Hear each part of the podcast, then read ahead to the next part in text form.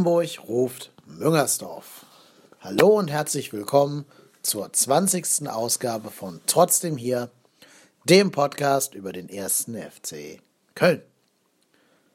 Ich bin Kai Lennep, euer Podhost, und ich möchte mit euch heute ganz, ganz kurz über das Spiel gegen Bremen und dann ein bisschen ausführlicher über das Spiel gegen Leverkusen reden.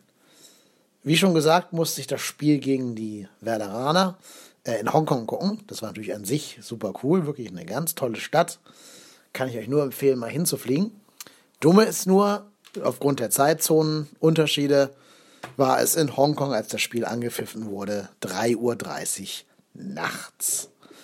Ich habe mir also extra für diese eine Nacht ein Einzelzimmer genommen. Ja, ich bin tatsächlich so verrückt.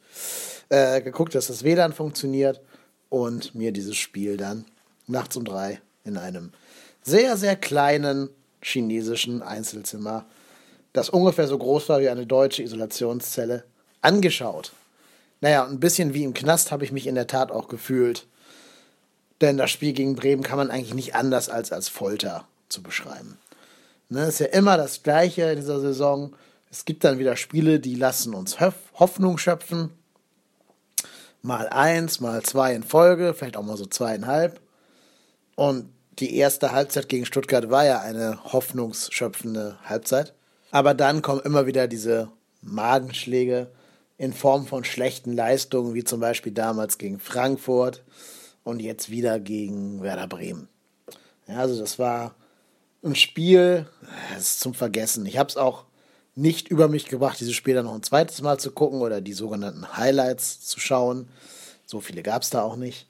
Ähm, ja, das Einzige, was ich aus diesem Spiel positiv mitnehmen kann, aus dem Bremen-Spiel, ist, dass Claudio Pizarro immer noch ein saugeiler Fußballer ist, der mir in dem Spiel richtig viel Freude gemacht hat und ähm, der gezeigt hat, dass er mit 39 noch viel mehr Tricks drauf hat, als manche unserer Stürmer wahrscheinlich je haben werden. Hashtag John Cordova. Ja, ich will jetzt gar nicht weitere Worte über dieses Spiel in Bremen verlieren. Es ist A schon ein bisschen zu lange her, vor zwei Wochen. Und B gibt es darüber einfach nichts zu sagen, aus dem ich irgendeinen Mehrwert ziehen könnte. Außer dass wir halt wieder gesehen haben, dass die Mannschaft sich schwer tut in Spielen, wo sie was gewinnen kann. In Spielen, wo es im Endeffekt äh, mit dem Rücken zur Wand steht und man mit einem Sieg ja, so quasi wieder ranrückt, hat es immer ganz gut ausgesehen. Aber in Spielen, wo wir den nächsten Schritt hätten machen können, sah die Mannschaft bis dato, bis zu dem Bremen-Spiel, nie so gut aus. Dann aber kam das Leverkusen-Spiel. Und über das möchte ich jetzt ein bisschen länger und ausführlicher reden. Erstmal muss ich sagen, ich glaube inzwischen, dass ich Stefan Rutenbeek zu negativ sehe, denn ich war schon wieder nicht von seiner Aufstellung begeistert. Ich habe halt nicht verstanden, wie dieser geile Kicker Claudio Pizarro nur auf der Bank sitzen konnte. Vor allen Dingen, da Simon Terodde eben verletzungsbedingt ausgefallen ist und dann mit Bittencourt, Zoller und Osako Spieler gespielt haben, die jetzt nicht zwingend klein sind. Also Osako und Zoller sind ja nicht klein, aber auch nicht so diese klassischen Kopfballabnehmer. Sondern eher halt die spielstarken, spielstarke Mitte mit Osako und die beiden schnellen, trickreichen Dribbler auf den Außen. Ja, und ich weiß nicht, ob Rutenbeck das vorausgesehen hat oder nicht, aber für uns war es natürlich ein Segen, dass auf Seiten der Leverkusener Tin Jedwai nach langer Verletzung wieder zurückgekehrt war und wie ich vermute aufgrund dieser Verletzung noch nicht die nötige Fitness und Spritzigkeit hatte, um Leo Bittencourt in seinen Kreisen zu stören.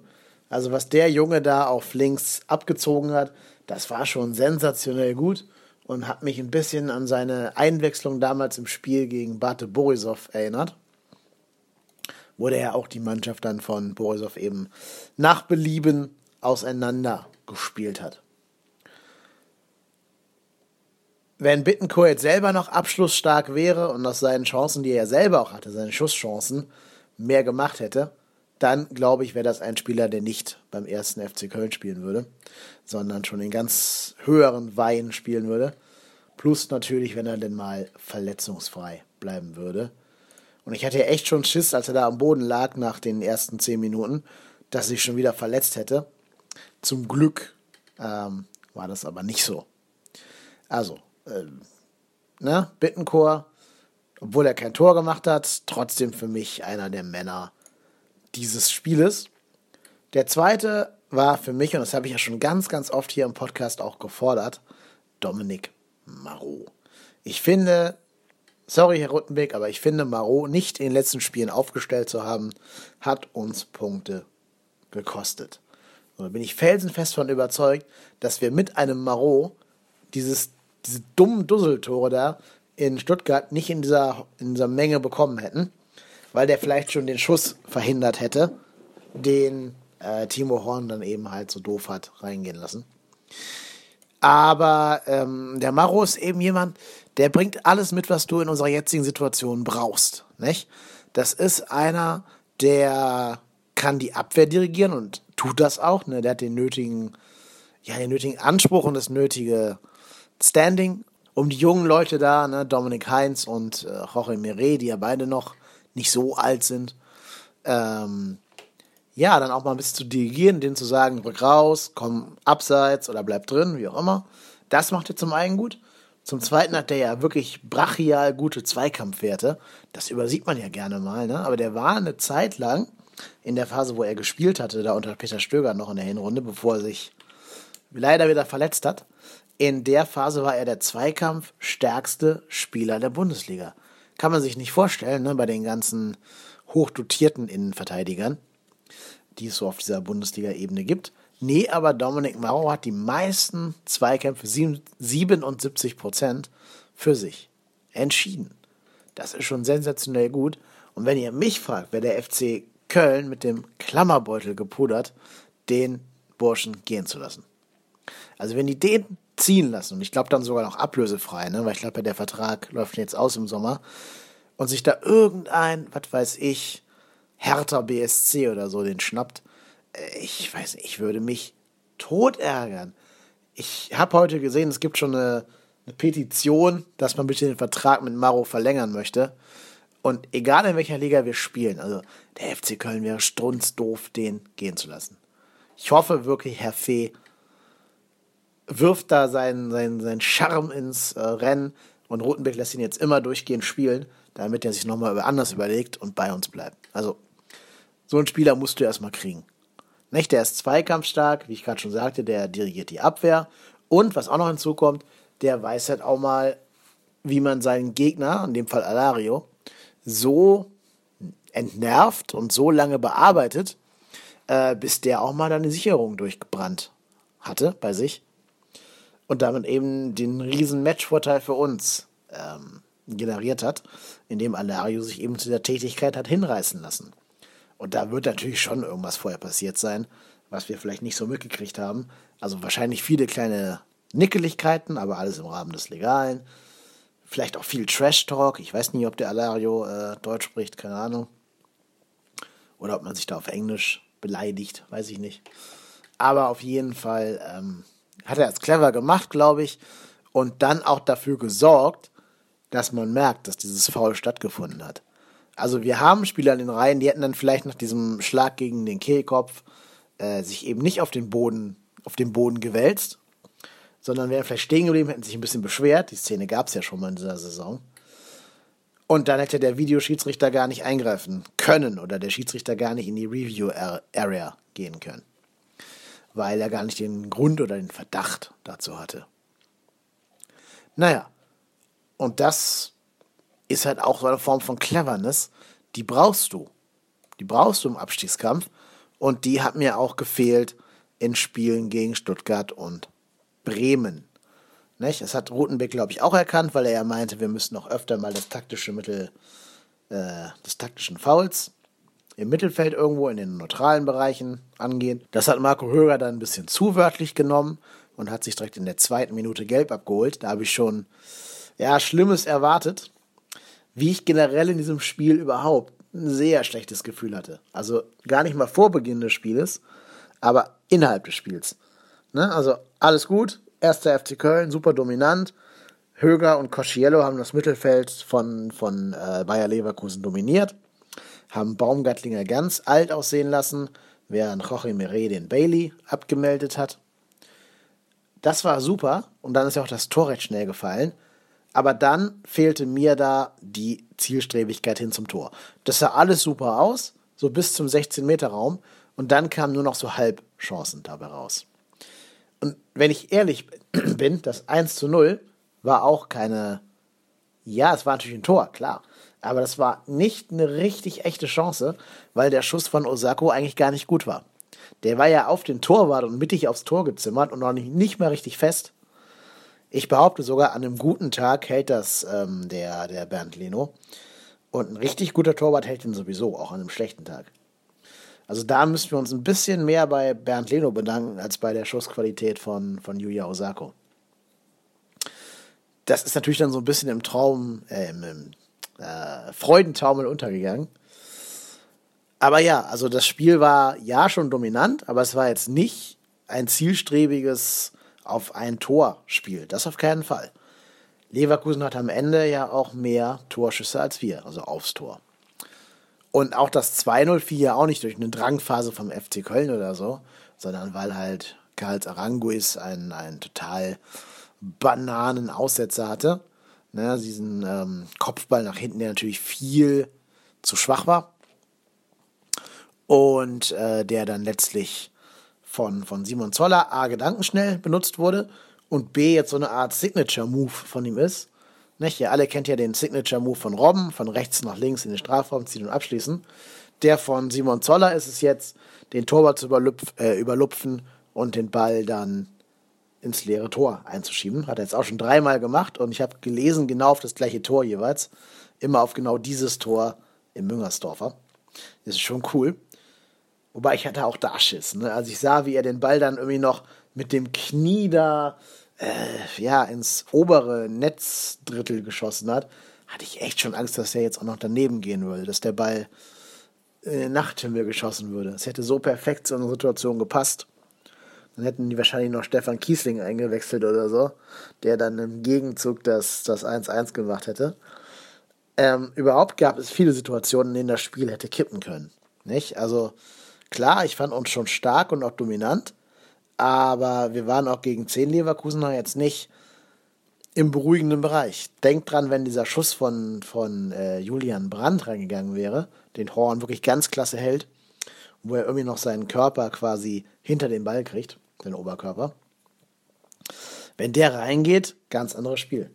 Oder wenn Dominik Heinz für sein ungestümes Foul von hinten die zweite gelbe Karte sieht, die er durchaus hätte sehen können, seien wir mal ehrlich, dann ist es nur noch 10 gegen 10. Und dann weiß ich nicht, ob der FC Köln diesen Spielstil durchgehalten hätte.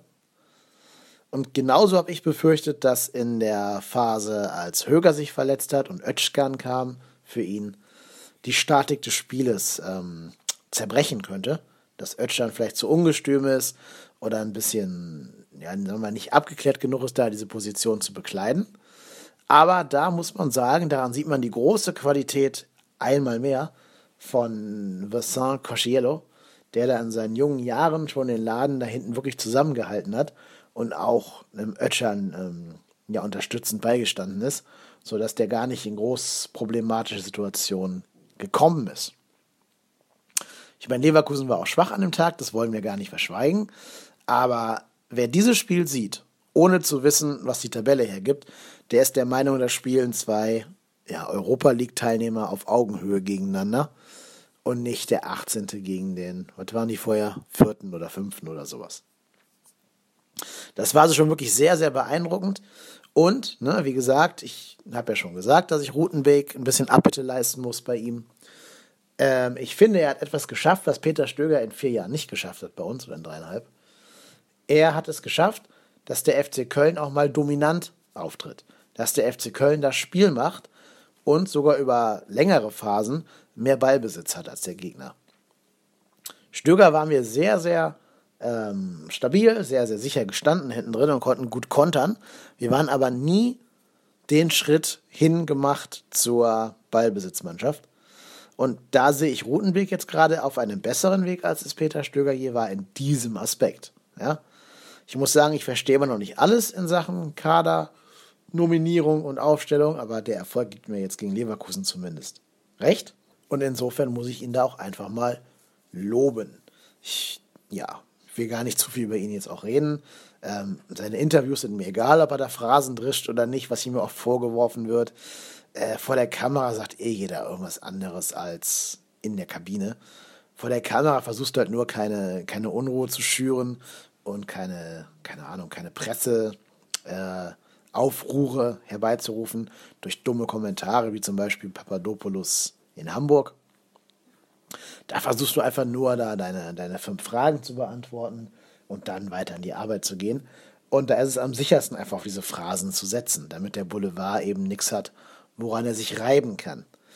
Aber intern, glaube ich, in der Kabine trifft er schon die richtige Ansprache, weil du eigentlich siehst, dass sich kein Spieler wirklich hängen lässt und dass selbst jemand wie Zoller, der lange außen vor war, oder auch Dominik Maro, der lange nicht spielen durfte, sofort wieder 100 Prozent geben für diesen Verein und äh, auch während sie eben nicht spielen dürfen, keine bösen Wörter verlieren. Die sind natürlich enttäuscht, das hat man ja auch am Maros Wechselwunsch gesehen, aber die stellen sich nicht hin und würden es wagen, den Trainer zu kritisieren, wie das eben ein Papadopoulos getan hat in Hamburg jetzt.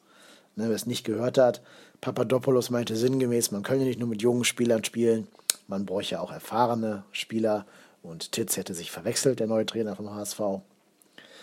Aber ähm, ja, ne, Papadopoulos hatte jetzt auch 27 Spiele Zeit, um zu zeigen, dass er ein guter Innenverteidiger ist.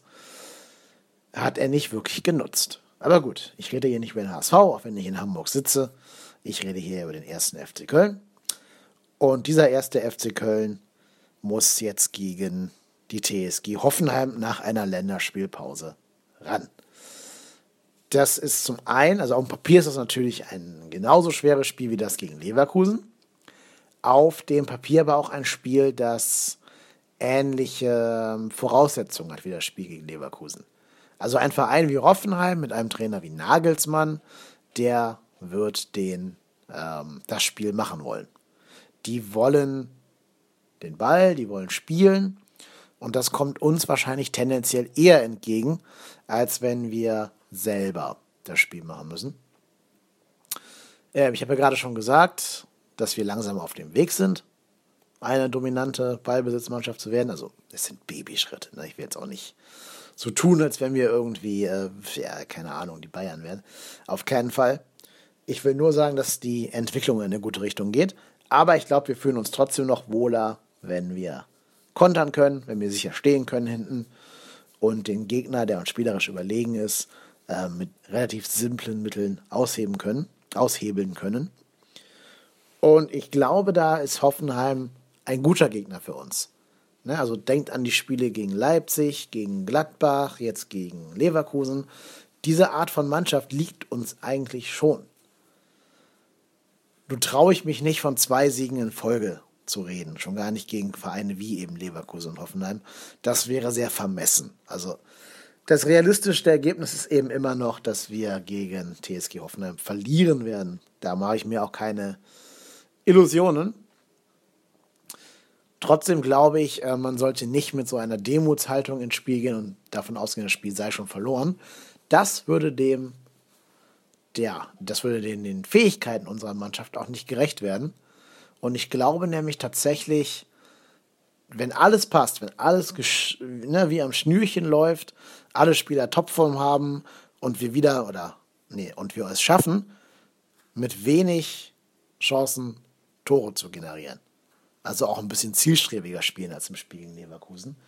Dann ist es möglich, da vielleicht, ja, sagen wir mal, einen Punkt zu holen. Das ist vielleicht nicht vermessen, sondern zu sagen, 1-1 ist, ist drinnen ich hoffe ja weiter, dass Dominik Maro weiter spielen darf. Dann habe ich auch mehr Hoffnung hinten, dass die Abwehr ähm, nur maximal ein Tor fängt und nicht mehr. Insofern glaube ich, wenn wir es irgendwie schaffen, die wirklich guten Stürmer von, von Hoffenheim zu neutralisieren, so wie wir es jetzt mit Bailey geschafft haben, mit Alario geschafft haben, dann ähm, ja, ist der Punkt vielleicht gar nicht ganz unrealistisch. Ja, und dann wird man gucken müssen, wie die anderen spielen. Wir sind ja leider immer davon abhängig, wie Mainz und Wolfsburg beide spielen. Ich weiß, wir spielen noch gegen beide, klar, aber es sind halt nur mal fünf Punkte und nicht drei. Insofern sind wir immer davon abhängig, dass die irgendwann noch Punkte liegen lassen, damit wir es dann am 7. April beziehungsweise am letzten Spieltag selber in der Hand haben. Ja, ich bin wirklich sehr, sehr gespannt und ja, ich ärgere mich als Fußballfan ein bisschen darüber, dass jetzt die Länderspielpause ist. Glaube aber, dass die für unsere Mannschaft gar nicht mal verkehrt ist. Äh, Leo Bittencourt hat es gesagt.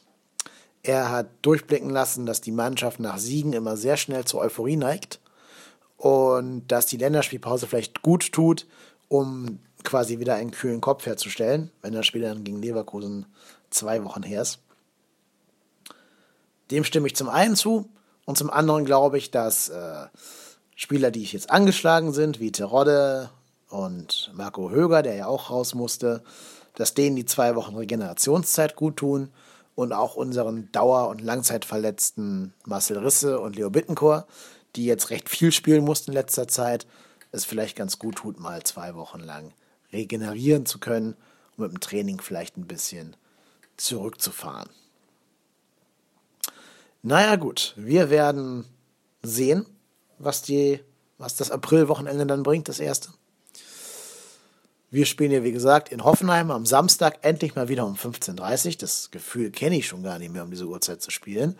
Bin ich schwer begeistert. HSV spielt parallel in Stuttgart. Tendenziell würde ich zwar sagen, in Stuttgart geht was. Und der Glückstrainer muss ja irgendwann mal vorbei sein. Aber ich würde mich sehr freuen, wenn Stuttgart es schafft, ihre Glückssträhne noch, ihre Glückssträhne noch genau ein Spiel lang zu konservieren und dann vielleicht erst im Spiel danach federn zu lassen. Ich brauche Stuttgart nur auch nicht in der Europa League, nicht? Also die sollen jetzt nicht irgendwie ganz vermessen werden und nach oben schielen. Das brauche ich auch nicht. Aber gegen den HSV dürfen sie gerne nochmal gewinnen. Da kann man hoffen oder nur hoffen, dass Mario Gomez einen guten Sahnetag hat. Ich glaube, der ist ja auch jetzt für die Länderspielreise nominiert. Dann kann er da noch ein bisschen Selbstvertrauen tanken und dann hoffentlich den HSV. Ja, schön weiter auf Platz 18 halten. Überhaupt ist das für mich das Highlight des Wochenendes, endlich nicht mehr auf diesem vermaledeiten 18. Platz stehen zu müssen, auf dem wir jetzt seit, ich äh, glaube, 25 Spieltagen oder so, also jedenfalls seit dem dritten Spieltag, gestanden haben. Endlich mal wieder, ja, in diesen kleinen Minischritten das erste Etappenziel erreicht. Bisschen bitter ist, dass wir ähm, auf Schützenhilfe von den Ponys angewiesen sind, dass wir darauf angewiesen sind, dass die die Mainzer möglichst aus deren Stadion schießen, also aus dem Mainzer Stadion. Ja, das sehe ich noch nicht so ganz, weil Gladbach leider überhaupt keine, keine Form hat und ich glaube auch auswärts sehr, sehr schwach ist. Aber gut, vielleicht, keine Ahnung, vielleicht, ja, 0-0 äh, weiß ich nicht. Ich hoffe einfach mal drauf, dass Gladbach da irgendwie irgendwas tut, das uns mal hilft. Glaube ich zwar nicht dran. Ich glaube eher, dass Mainz punkten wird. Aber naja, warten wir es ab. Die Saison hat ja bis jetzt viele Überraschungen bereitgehalten. Und zuletzt noch Wolfsburg, die spielen in Berlin. Und da ist die Aufgabe schwer. Ne, Berlin hat gegen Hamburg Moral gezeigt, ist gegen diese ganze Euphorie, die da im Volkspark herrschte und gegen diese junge, wilde Truppe von, von Trainer Titz äh, angerannt, ist clever gewesen, hat dann noch zwei Tore geschossen und komplett auch voll in diese Verunsicherung der, der Hamburger reingespielt. Und Wolfsburg ist ja nur auch eine total verunsicherte Mannschaft, wie man ja auch an dem Elfmeter von Paul Verheek gesehen hat. Wenn Berlin das also wieder schafft, diese Unsicherheit des Gegners auszunutzen, und vielleicht auch mal wieder die Bisevic wieder ein Tor schießt, dann glaube ich, dass Wolfsburg an diesem Spieltag nichts holen wird. Meine große Sorge ist übrigens, dass Ibisevic sich das Tore-Schießen genau gegen uns aufsparen wird. Aber gut, da komme ich dann zu, wenn es soweit ist. Ja, jetzt heißt es zwei Wochen lang irgendwie die Anspannung aushalten, mit der Euphorie klarkommen und die Euphorie dann doch wieder in Realismus ähm, umzuwandeln. Und für mich heißt der Realismus, ich fasse nochmal zusammen, was ich jetzt seit wie viel, 20 Minuten oder so hier ins Mikrofon rede. Für mich heißt der Realismus rund ums Geisbockheim, sich einzugestehen, dass das Spiel gegen Leverkusen gut, aber nicht sehr gut war und dass auch viel an der Formschwäche des Gegners lag und dass wir noch nichts erreicht haben. Ja, dass Platz 17 nett ist, schön ist, aber am Ende auch den Abstieg bedeutet und dass selbst ein Erreichen des 16. Tabellenplatzes noch kein Sieg ist. Also auch als 16. kannst du noch absteigen. Und das kommt mir in der ganzen Diskussion auch ein bisschen zu knapp. Irgendwie gehen alle mal davon aus, dass, wenn wir den 16. Platz erreicht haben, wir den Klassenerhalt geschafft hätten. Und wer so denkt, der wird verlieren. Also wer so denkt, der wird gegen Holstein Kiel oder Nürnberg oder so in der Relegation scheitern. Wer glaubt, er hat schon irgendwas erreicht. Also das wird auch eine große Herausforderung sein für Stefan Rutenbeck. Sollten wir 16. werden, sollten, das ist ein dicker, dicker Konjunktiv, sollten wir dicker werden, sollten wir dicker werden, genau, nein, sollten wir 16. werden, dass er es dann schafft, der Mannschaft zu vermitteln, dass noch nichts, aber wirklich 0,0 erreicht ist und wir einfach nur die Chance haben, in zwei Spielen eine komplette Hinrunde umzubiegen. Aber gut, das soll es von mir gewesen sein. Ich sage euch wie immer, dass ich darum bitte, mir möglichst viele Likes und Retweets dazulassen. Das hilft alles daran, den Podcast bekannter zu machen und mehr Hörer zu generieren. Lasst mir gerne auch Kommentare da, gebt mir Rückmeldungen. Wie seht ihr das? War das Spiel gegen Leverkusen doch ein Weltklasse-Spiel von uns und ich sehe das zu negativ? Sollten wir die Euphorie vielleicht sogar ein bisschen mehr umarmen, anstatt sie in versuchen, in Realismus umzuwandeln? Oder ähm, seid ihr der Meinung, gegen Hoffenheim, die hauen wir aus dem Stadion? Oder gegen die sehen wir gar kein Land? Wie ist da eure Meinung? Lasst mir gerne auf Twitter oder auf dem Blog Kommentare da. Und ich freue mich besonders über jede iTunes-Rezension. Die helfen besonders, diesen iTunes-Algorithmus ähm, ja, positiv aussehen zu lassen. In diesem Sinne, wir hören uns hoffentlich nächste Woche wieder nach dem Spiel gegen die TSG Hoffenheim. Ich bin Kai Lennep und ich bin trotzdem hier.